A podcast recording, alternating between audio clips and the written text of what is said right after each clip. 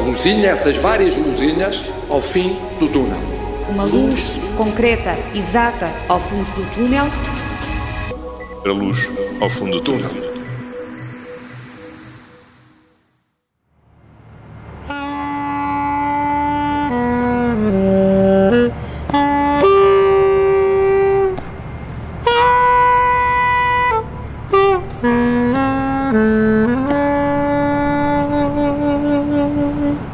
A bandeira estrelada, o hino nacional dos Estados Unidos da América ao som de um saxofone no coração de Times Square, em Nova York.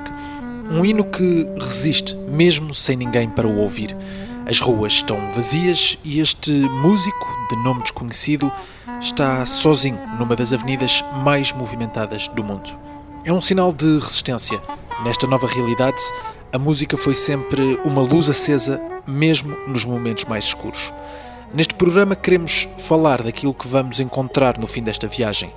Vamos perceber como vai ser o mundo depois do confinamento, conhecer empresas que se reinventam, novos negócios que surgem e que mudanças vai ter o nosso cotidiano, como vai ser, por exemplo, ir a um restaurante ou um cinema. Neste espaço, vamos também olhar para os avanços científicos que permitem um regresso à atividade. Quem são os investigadores que podem acender a luz e pôr fim à viagem neste túnel? Hoje é de ciência que vamos falar, com um investigador português que está na base da investigação que pode levar à descoberta de um medicamento capaz de combater a Covid-19. Mas antes, vamos olhar para aquilo que ficamos a saber esta semana.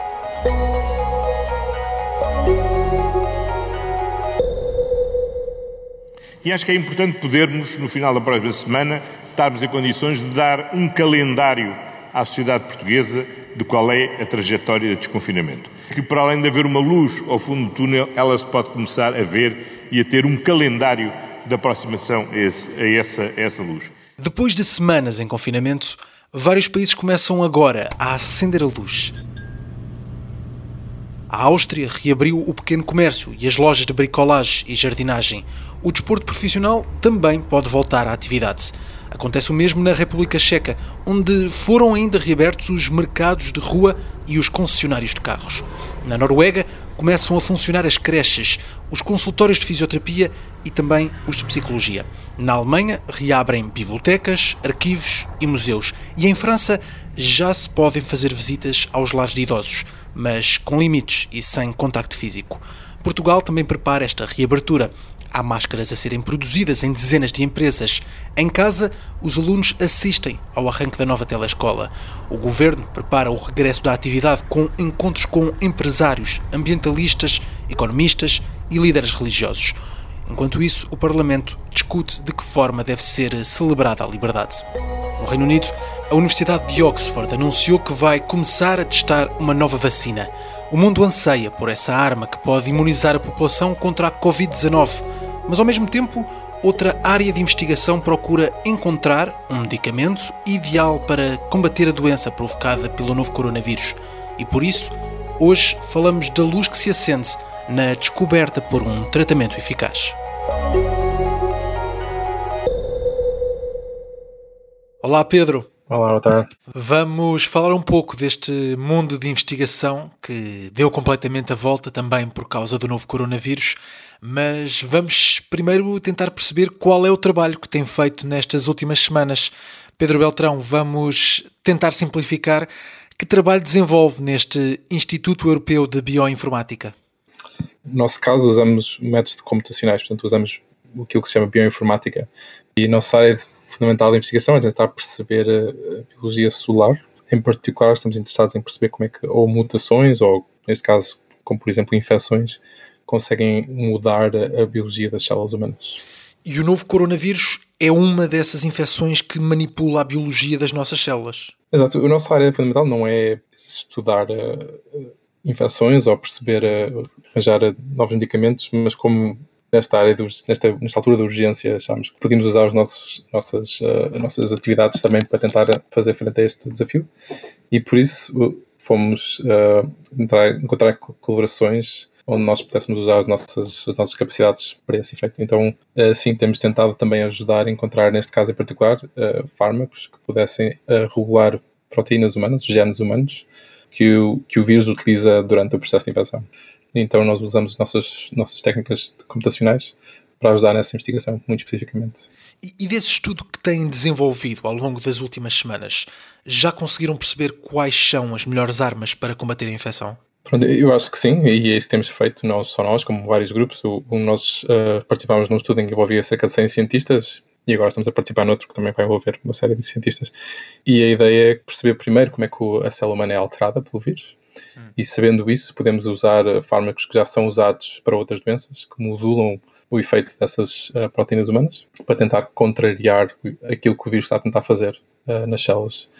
E a vantagem de usar estes fármacos que já são usados para outras doenças é que nós já sabemos que são seguros, e por isso, assim que se saiba que tem um efeito, por exemplo, no, no laboratório, pode-se imediatamente começar um ensaio clínico com, com doentes, porque à partida já se sabe que, que esses fármacos são seguros e por isso uh, pode-se começar os ensaios com doentes.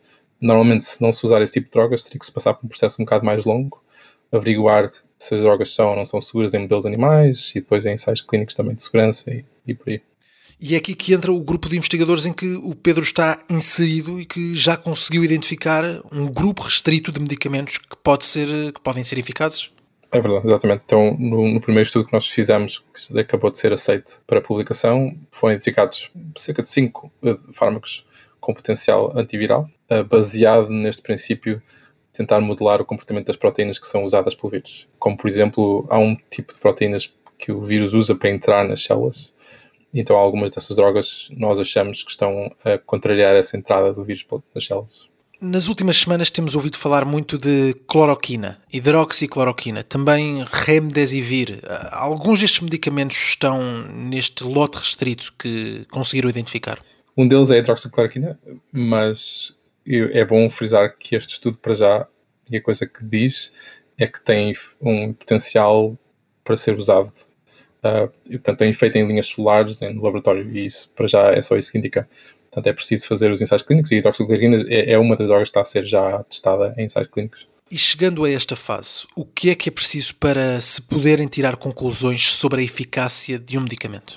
O que é preciso são uh, pacientes, número elevado de pacientes, com controles, que implica ter um grupo de pacientes que não, não estão a, a ser administrado esse, esse fármaco e tem que ser controlado também por uh, outros tipos de fatores, como por exemplo a idade dos pacientes, ou neste caso também se sabe que os homens tendem a ser mais afetados que as mulheres. Portanto, esses dois fatores todos têm que ser tudo analisados estatisticamente para perceber se realmente uh, a utilização daquele fármaco tem um efeito na progressão da doença num ser humano. Estamos a falar de quanto tempo para se chegar a uma conclusão? Vão ser precisos pelo menos um ou dois meses para saber os resultados desses primeiros ensaios. Se, se, os ensaios, se, se, o resultado for muito óbvio, quer porque tem efeitos secundários muito graves ou porque há um resultado muito, muito óbvio no decréscimo das infecções, poderá até ser mais rápido. Se estes primeiros ensaios não funcionarem, temos, como eu já disse, um conjunto e outro de fármacos que, estão, que estariam na linha seguinte para serem testados em ensaios clínicos. Hum. Mas de todos os medicamentos que identificaram, e mesmo aqueles que já referimos, como a cloroquina ou a hidroxicloroquina, o que é que já se sabe sobre a eficácia desses medicamentos? Em termos de ensaios clínicos, a resposta que eu acho é simplesmente que ainda não se sabe o suficiente. Não há ainda. Existem alguns indícios de testes relativamente em grupos relativamente pequenos de pacientes e há, coisa, há indicações contraditórias para já e não há resultados é, muito seguros para um lado ou para o outro. Eu acho que não vale a pena sequer estar a especular até haver números suficientes. E isso acontece também com o Remdesivir, o medicamento contra a ébola que tem tido bons resultados nos testes em que já foi utilizado? Parece que sim, mas lá ainda está um, o número de pacientes testados ainda é relativamente pequeno. Uh, há uma diferença grande entre esses dois, portanto, o, o, esse, a, de, a do ébola é um antiviral, portanto, especificamente ataca proteínas do vírus especificamente. Uh, e a hidroxicloroquina pensa-se que muito provavelmente tem um efeito numa proteína humana, especificamente naquele tal proteína que interage com o vírus para facilitar a entrada do vírus. Idealmente, o, o antiviral, porque ataca a proteína do vírus e não a proteína humana, seria ainda mais seguro, porque não existem proteínas humanas parecidas com aquela, por isso seria até mais seguro usar esse. Uh, o que potencialmente vai acontecer, o que acontece com o HIV, por exemplo, é usar um, um, conjunto, um cocktail de diferentes fármacos que têm efeitos diferentes e, e potencialmente poderão uh, ter um efeito ainda maior. Ou seja, um tratamento com vários medicamentos. Exato, exato. Somente se forem uh, ortogonais, no sentido em que, por exemplo, um poderia atacar a proteína do vírus e um poderia modelar o comportamento da proteína humana e, e ter um efeito ainda maior qualquer um deles individualmente. Certo, mas para isso seria também preciso testar esse cocktail de medicamentos que referia. Exatamente, também é preciso fazer ensaios clínicos de combinações, exatamente. Pedro, olhamos aqui para este percurso desde o início da investigação até ao momento em que se pode chegar a um medicamento ou um tratamento eficaz. Explicou isso até com, com vários cenários. Olhando agora para, para a realidade, para esta linha temporal, consegue dizer em que ponto do percurso estamos? Se já conseguimos fazer metade da maratona ou ainda estamos nos primeiros quilómetros? eu, acho, eu acho que não consigo pôr um número nesse, nessa pergunta. É muito difícil e também depende. Acho que, todos nós estamos interessados simplesmente é mais o regresso à normalidade. Idealmente teríamos uma vacina e um conjunto de fármacos que poderiam modelar uh, eficazmente a, a resposta. E é muito difícil de saber até quando é que quando é que vamos estar nesse ponto? Eu acho que serão vários meses. Não quer dizer com isso que, a, que o regresso à normalidade, particularmente se já tivemos alguns fármacos eficazes, que não possa acontecer mais cedo do que os tais 9, 10 meses, supostamente, que agora estamos, talvez, da distância a uma vacina eficaz. E depois, ainda, ainda vai haver questões acerca de como é que podemos uh, vacinar um conjunto grande da população, esse género, ou, ou até quanto é que é preciso vacinar, se, se é que já existem um conjunto suficiente de pessoas na população que já foram infectados e não precisam sequer de ser vacinados. A questão da imunidade de grupo. Exato. Se queríamos uma imunidade de manada suficiente, ou seja, a partir de uma determinada percentagem da população com imunidade, o vírus já não consegue propagar mais. E há muitas questões ainda à volta de quanto é que é essa percentagem e se é que as pessoas ficam realmente imunes se tiverem uma infecção fraca ou forte, esse tipo de questões ainda não, são, ainda não foram respondidas. E aí, aí entra a importância de fazer testes a grande parte da população eu acho que essa é uma estratégia que está a ser pensada e discutida. E é preciso não só a capacidade de testar, como a capacidade logística de simplesmente saber com que, contactos é que as pessoas tiveram. E aí há algumas soluções tecnológicas, uh, fala-se em, por exemplo, ter uh, apps no telemóvel que, que, permitem saber quem é que teve em contato com quem e, e há discussões acerca da, de privacidade à volta desses, desse tipo de, de soluções. Mas esse é um, essa é uma estratégia e todas estas estratégias devem ser utilizadas. Mas a estratégia de fazer testes à imunidade é, é de facto crucial para garantir um regresso à atividade mais seguro? Idealmente nós teríamos os dois e esses testes lógicos serológicos são muito importantes também para perceber algumas perguntas que ainda não, não estão claras acerca da percentagem de pessoas que tiverem infecções mas não, não mostraram sintomas. Infelizmente esses testes serológicos até agora não parecem ser uh, bons o suficientes e o problema tem a ver com testar a, quantidade de pessoas que são testadas em, em, tão grande escala. Portanto, o teste tem que ser mesmo, mesmo, mesmo muito seguro, muito certo. Ou seja, para basear um completo regresso à normalidade, é preciso fazer muitos testes e que eles sejam seguros, que sejam viáveis. Exatamente, e, e, e, a questão tem a ver com o facto de é preciso testar tantas pessoas e é ligeiramente contributivo, mas basta uma pequena taxa de erro para esses testes deixarem de ser, uh, deixar de ser úteis. Pedro, sugeria aqui um exercício que sei que vai dizer que é de difícil resposta, mas uh, imaginemos que esta semana os investigadores conseguiam descobrir um medicamento eficaz e também uma vacina contra o novo coronavírus. Qual dos dois é que poderia chegar mais rapidamente aos hospitais? A quem mais precisa? É interessante a pergunta e não tenho tanta noção de, dos processos de, de produção deste género de tratamentos. Eu penso que os fármacos seriam mais fáceis também de administrar, em termos de quer de produção e quer de administração à população, mas não tenho a certeza. O, claro que a grande diferença é que a vacina imuniza, por isso, idealmente, nós não queremos que as pessoas fiquem doentes. Não queremos que seja preciso tratar as pessoas. Idealmente, nós queremos que as pessoas adquirem imunidade e, que nem sequer fiquem doentes. Portanto, usando terminologia de guerra, como têm feito também os políticos, a vacina seria a bomba atómica neste combate? a vacina será sempre o ideal. A vacina imuniza as pessoas e as pessoas deixam de poder ficar doentes. E a partir do momento em que haja uma, uma porcentagem relativamente grande da população imunizada, quer porque já estiveram doentes, quer porque foram vacinados, então o vírus deixa de poder propagar. Pedro, este, este vírus que chegou para mudar as nossas vidas paralisou a sociedade e a economia um pouco por todo o mundo. E enquanto isso acontece, enquanto a guerra continua, há sempre esta luz de esperança associada à ciência. Sente que nestas alturas os investigadores têm uma responsabilidade acrescida? Eu acho que sim. E, e a resposta não parece, não será talvez tão clara para o resto das pessoas que não fazem investigação, mas a resposta dos investigadores tem sido muito forte. Acho que muitas pessoas que não gostavam de fazer este tipo de investigação largaram tudo e estão a trabalhar, por exemplo, neste, neste esforço que foi feito no artigo que nós, em que nós participámos, houve pessoas a trabalhar por turnos para conseguir fazer as experiências a, a tempo mais, mais depressa possível.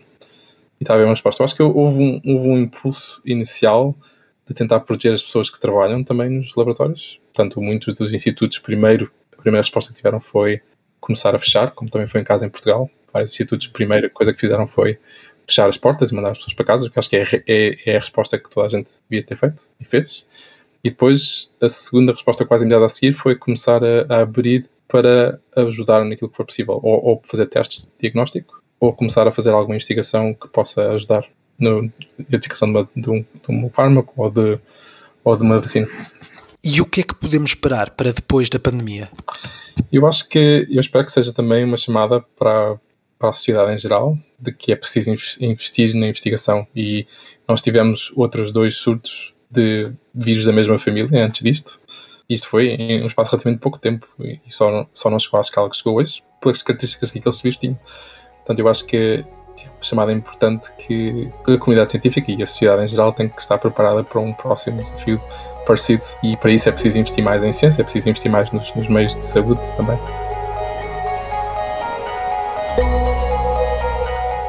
Pedro Beltrão vai continuar a investigar, porque neste momento os cientistas são a grande esperança.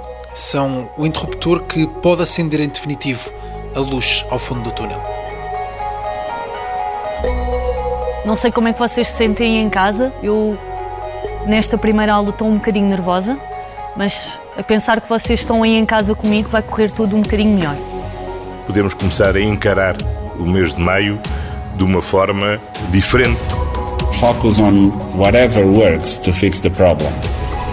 Pela primeira vez, o número de recuperados é superior ao número de óbitos.